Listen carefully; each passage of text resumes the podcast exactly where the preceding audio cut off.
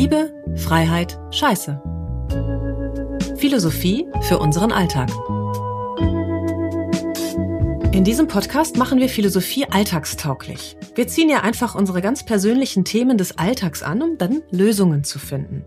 Von Stress, Liebeskummer, Ängsten und Ehekrisen, die ja erstmal gar nicht philosophisch klingen, schon gar nicht, wenn wir mittendrin stecken, ja? Aber das Philosophieren darüber, das bringt neue Blickwinkel, die unseren Alltag leichter machen können. Liebe, Freiheit, Scheiße beschäftigt sich mit allem, was uns beschäftigt. Von der Liebe über die Freiheit und auch der Scheiße im Leben.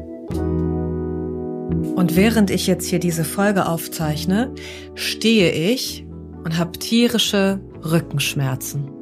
Was will mein Körper mir damit sagen? Das ist äh, eine Frage, die wir uns heute stellen. Ich bin Verena Strauß, ich bin 45 Jahre alt, ich lebe in Leipzig, habe dort eine Yogaschule. Das heißt, in meinem Leben dreht sich viel um Yoga, natürlich aber auch viel um Kommunikation. Ich rede mit Menschen, ich rede mit mir selber, ich rede mit meinem Körper.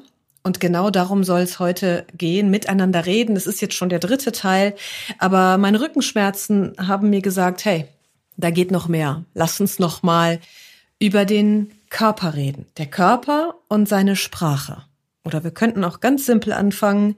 Körpersprache kennt jeder. Wir benutzen sie ständig. Jetzt, wo ich hier stehe, hebe ich die Hände und gestikuliere einfach, weil ich meinen Worten mit meinem Körper Ausdruck verleihen will. Ja, wir kennen das von unserer Kanzlerin, die nutzt die sogenannte Merkel-Raute ähm, so als, äh, ja, ist ja fast schon ein Markenzeichen geworden, aber sie fokussiert sich damit natürlich auch.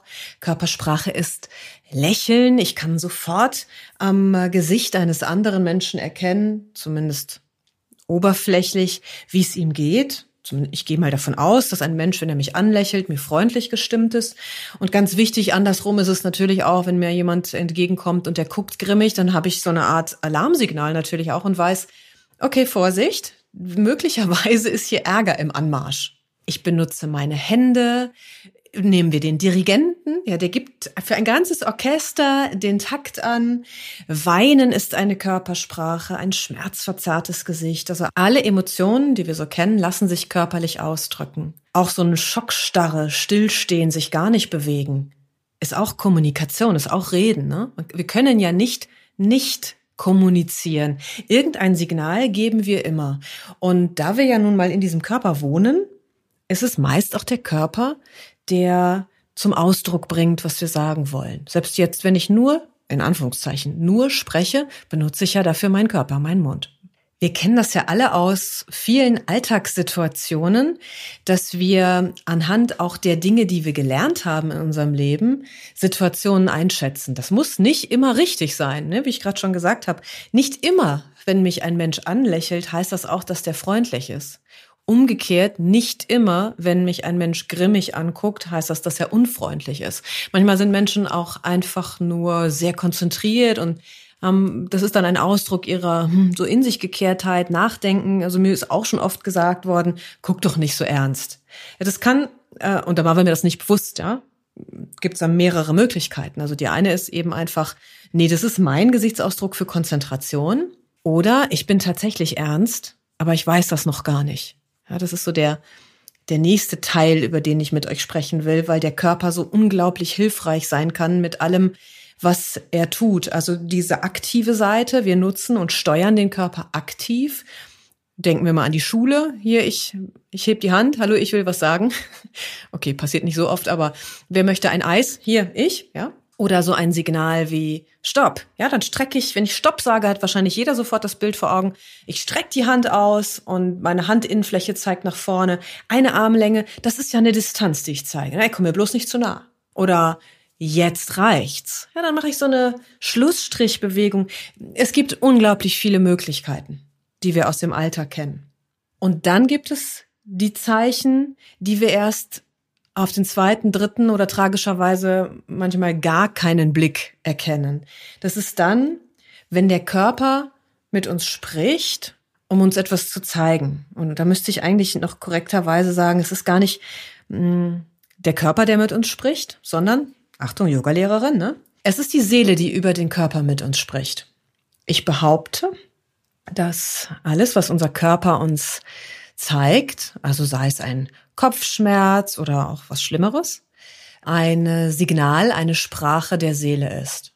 Das passiert immer dann, wenn wir nicht genug hingehört haben. Also wenn, ne, also nehmen wir mal sowas wie wochenlang, monatelang, jahrelang einen Beruf ausüben, der uns überhaupt keine Freude macht oder in dem wir sogar leiden, richtig Druck empfinden, in dem wir vielleicht sogar Ängste haben, Sorgen und die aber nicht ernst nehmen. Ja, das ist ja ein Gefühl der Seele. Ich, ich benutze Seele. Ihr könnt vielleicht auch was anderes nehmen, aber ich finde Seele ist für mich stimmig ja, dann unterdrücke ich das die ganze Zeit. Das ist wie ein kleines Kind, was den Eltern verzweifelt versucht mitzuteilen, ich habe Hunger, ich habe Hunger, ich habe Hunger, ich habe Hunger und niemand hört zu, niemand gibt etwas zu essen. Ja, dann kommt irgendwann der Körper und springt für die Seele ein und zwingt dich zum Beispiel ins Bett, um eine Woche Ruhe zu haben, damit du eine Pause hast von deinem Job, der so schlimm ist, in Anführungszeichen schlimm oder verschiedene Dinge. Ne? Ich habe das schon mal an anderer Stelle gesagt. So die, für, ich glaube, eine der krassesten Ausdrucksformen des Körpers für ungehörte Gefühle ist Krebs.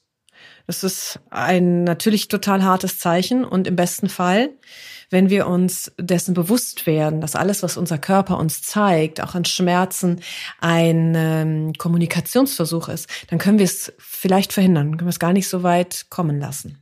Interessanterweise bringen wir oft auch über unsere Sprache zum Ausdruck, was wir dann später körperlich spüren.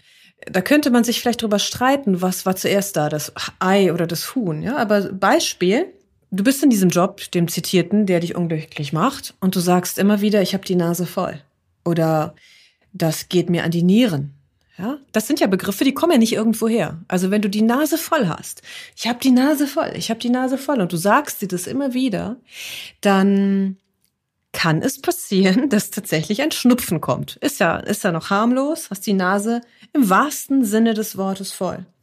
Wenn dir was an die Nieren geht, ist schon, schon heftiger, ja. Also dann eine Nierenkrankheit oder sowas, ja. Das sind alles Zeichen, für unsere Seele. So, wie geht es mir eigentlich? Das kann ich an meiner auch eigenen Sprache erkennen. Wenn du auf einmal sagst, boah, da bleibt mir die Luft weg oder mir stockt der Atem, ja, dann ist das ja auch ein Ausdruck von, das ist ein Schreck, ein Schock oder was auch immer, ja. Und das, das manifestiert sich möglicherweise im Körper oder Umgekehrt, was der angenehmere Weg wäre, du erkennst diese Worte, die du sagst und hörst vorher damit auf und sagst, okay, warte mal, wenn ich das so oft sage, was ist denn da dran? Wo stockt mir denn der Atem? Wo habe ich denn so oft die Nase voll? Und dann da wirklich mal tiefer gehen, bevor es den Körper wirklich in die Knie zwingt. Auch das, ja, auch das ein, ein schönes Wortspiel oder eine, ein Wortsymbol. Ich gehe in die Knie, weil ich einfach, oh, nicht mehr kann. Ich sacke zusammen unter einem Druck eventuell. Also betrachten wir den Körper als Verbindung zu unserer Seele. Das ist so, wie wenn du auf einmal feststellst, wow, ich kann mit meiner Seele telefonieren oder so. Um das mal so ein bisschen kindlich auszudrücken. Du hast eine direkte Verbindung. Sofern du Interesse daran hast, dich diesem Gedanken zu öffnen. Man sagt ja oft so, manche Krankheiten sind psychosomatisch. Ja, dann hat einer gar keine Kopfschmerzen auf medizinischer Ebene, sondern irgendwas drückt. Und da sind die meisten Menschen auch irgendwie auf einer Ebene mit einverstanden. Also dann, dann geht man davon aus, äh, okay, der, der stellt sich an im schlimmsten Fall. Oft bleibt es dann am umgekehrten Weg aber stecken. Weil wenn ich mit, mit meiner eigenen inneren Kraft verursachen kann, dass ich Körperschmerzen bekomme, dann kann das ja auch umgekehrt funktionieren. Ja, das mal so als Idee auch. Ich kann es also auch theoretisch und ich weiß es selber aus eigener Erfahrung praktisch schaffen, mich selbst zu heilen, wieder gesund zu werden. Das heißt nicht, dass wir jetzt ähm, nicht mehr zu Medizinern gehen sollen, ja, um Gottes Willen. Aber manche Dinge äh, kriegen wir alleine in den Griff, weil wir ähm, in nächster Verbindung mit uns selber stehen, mit unserer Seele. Dann gibt's ja diese Leute, die sind immer gesund. Da kann man davon ausgehen, dass die seelisch aufgeräumt sind. Also im Umkehrschluss heißt das auch, wenn ich jetzt hier stehe mit meinen Rückenschmerzen, irgendwas ist. Ja. Und es nützt nicht viel, mir ähm, eine Schmerztablette nach der anderen reinzupfeifen, äh, denn dann wird das, wird die Ursache niemals aufhören. Dann bin ich einfach nur auf taub geschaltet. Das ist so wie Ohrstöpsel drin haben und nichts mehr hören. Aber draußen der Krach ist immer noch da. Ich muss, wenn ich das lösen möchte, der Sache auf den Grund gehen und muss dahinter schauen, was ist es denn eigentlich? Rückenschmerzen, Gliederschmerzen sogar. Ich kann das nur aus meiner eigenen Erfahrung berichten, dass ich immer dann, wenn ich einen, sagen wir mal, seelischen Erkenntnissprung mache, ja, wenn ich wieder irgendwas verstanden habe im Leben, dann kriege ich erstmal ganz, ganz heftige Körperschmerzen. Also es ist so dieses davor, das schiebt sich so wie, wie durch den Körper. Oh Gott, oh Gott, du hast irgendwie zehn Jahre lang ein bestimmtes Gefühl nicht gefühlt. Dann schiebt sich das durch den Körper durch. Das ist so wie wenn das da einmal durch muss, wie ein Kind durch den Geburtskanal und dann, dann ist es raus. Also vielleicht die nächsten Gliederschmerzen, die nächsten Kopfschmerzen oder sonst irgendwas mal einfach anders betrachten. Nur mal diese Möglichkeit in Betracht ziehen, dass es tiefer geht als nur eine Aspirinweit gegen den Kopfschmerz. Es gibt den, oder ich muss sagen, gab, weil er ist mittlerweile gestorben, den Familienaufsteller Bert Hellinger. Der ist umstritten. Das, ich sage das immer wieder, ne? Die Menschen, die mich inspirieren, sind irgendwie immer umstritten. Der hat das Familienstellen als eine Psychotherapie, so sagt man, revolutioniert will da jetzt gar nicht im Detail drauf eingehen, aber Bert Hellinger sagt, sagte, dass zum Beispiel der Rückenschmerz ein meist ungelöster Konflikt mit einem Elternteil ist oder einer Person, die du in deinem Leben ausgeschlossen hast. Also wenn du zu jemandem sagst, boah, ich will mit dir nichts mehr zu tun haben. Die Person ist noch da, aber du machst einfach die Schotten dicht. Meist sind es tatsächlich die Eltern, weil die ja immer der Ursprung von allem äh, Glück und Übel sind. Ja, und da ist der Ansatz dann, sich von Herzen, also das muss gefühlt sein, sich vor dieser Person in Gedankenreich, die muss nicht wirklich dort sein, vor Ort sein, zu verneigen. Also das ist so der Dankbarkeitsgedanke. Ne? Wenn ich, sagen wir mal, Stress mit meinem Vater habe, schon jahrelang, und ihr sprecht vielleicht nicht mehr miteinander, vielleicht ist er sogar schon tot, kann auch sein, ne? dann ist die Idee, das so anzunehmen, wie es ist und das, was dein Vater dir gegeben hat, anzuerkennen, nämlich dein Leben. Hat es ja, egal was für ein, ich sag's mal ganz hart, Arschloch der war oder als was für ein Arschloch sich der verhalten hat, ihm verdankst du es unter anderem, dass du am Leben bist. Das ist zu würdigen. Darum geht es. Und sich davor zu verneigen. Und das macht man dann tatsächlich körperlich. Du verneigst dich. Und in vielen Fällen ist das die Lösung. Tatsächlich. Klingt ein bisschen gespenstisch, aber ich, ich kann damit was anfangen, sagen wir mal so. Das wollte ich nur mal einstreuen, weil es gibt ja so unglaublich viele verschiedene Dinge, auch die, die äh, Welt zu betrachten. Generell, da sind sich viele Experten einig, ist alles Erlebte bzw. unverarbeitete oder vielleicht auch eine wichtige Information im Körper, in unseren Zellen, in unserem Gehirn gespeichert. Und das, das können wir vielleicht an einem ganz guten Beispiel erkennen. Wenn ich zum Beispiel sage, heute gibt es zum Dessert Vanillepudding mit Haut, dann werden die einen Menschen so, uh, so reagieren mit Ekel und das wird sich im Gesicht abzeichnen. Ne? Jeder wird dann das Gesicht verziehen, der das eklig findet. Es wird vielleicht auch andere Leute, mich, mich zum Beispiel, ich finde das irgendwie total lecker mit dieser Haut.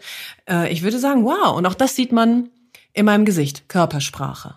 Aber woher kommt das? Wieso kann ich das überhaupt so kennzeichnen, ausdrücken, weil ich die Erfahrung gemacht habe. Ne, ich weiß, ich habe das schon probiert, also hat sich das in meinem Körper, in meinem System abgespeichert und deswegen kann ich daraus diesen Schluss ziehen, ah ja, das ist lecker oder i, das ist eklig. Und das ist ja auch gut, damit ich gewisse Dinge weiß. Also ne, wenn ich, nicht, wenn ich etwas nicht essen mag, weil ich es schon probiert habe, dann, dann lasse ich es eben sein. Das sind so die ganz offensichtlichen Zeichen, die unser Körper uns gibt oder die unsere Seele uns über unseren Körper gibt.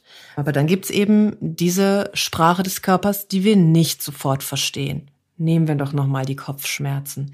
Das ist ja auch schon salonfähig. Oh, ich habe Kopfschmerzen, hat ja schon äh, auch in vielen Ehen für gewisse äh, Lüste oder Unlüste herhalten müssen. Ne? Aber nehmen wir Scherz beiseite. Also ein Kopfschmerz ist ja ernst zu nehmen. Ich meine, das ist ja ein wichtiger, wichtiger Körperteil. Mein Kopf, das ist, da, da ist mein Gesicht dran. Darüber zeige ich mich, damit rede ich, damit höre ich, damit sehe ich.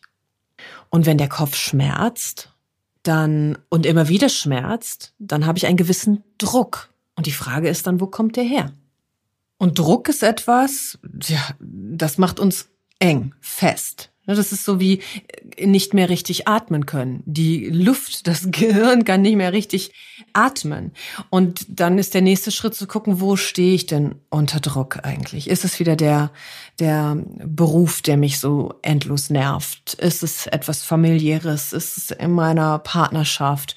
oder sonst irgendwo, ja. Das ist der Kopf, der sich zeigt. Genauso ganz, ganz großer Klassiker bin ich auch immer gerne dabei. Schulter- und Nackenschmerzen.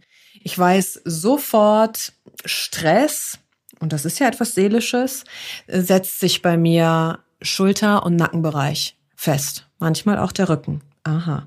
Es zieht sich alles zusammen, weil Stress macht eng. Genauso wie Angst eng macht. Es zieht sich alles zusammen, weil ich so eine Art Schutzfunktion aufbauen will. Aber wenn sich die Muskulatur anspannt und so richtig fest wird, dann ist das ein Schmerz, der manchmal wirklich bis an die Grenze des Erträglichen geht. Und dann ist er Handlungsbedarf. Da hilft es mir eben auf Dauer nicht, wenn ich eine Kopfschmerztablette einwerfe oder eine Schmerztablette, weil der Stress dadurch ja sich nicht auflöst, ne? Es ist sondern einfach nur, ich spüre den Körper nicht mehr. Eine Massage nützt auch nichts ganz ehrlich. Für den Moment ja, aber wenn ich den Stress nicht verändere, dann kann ich alle drei Minuten zum Masseur rennen. Das funktioniert eben nicht. Ich muss wirklich dahinter schauen und gucken, wie kann ich denn diesen Stress loswerden?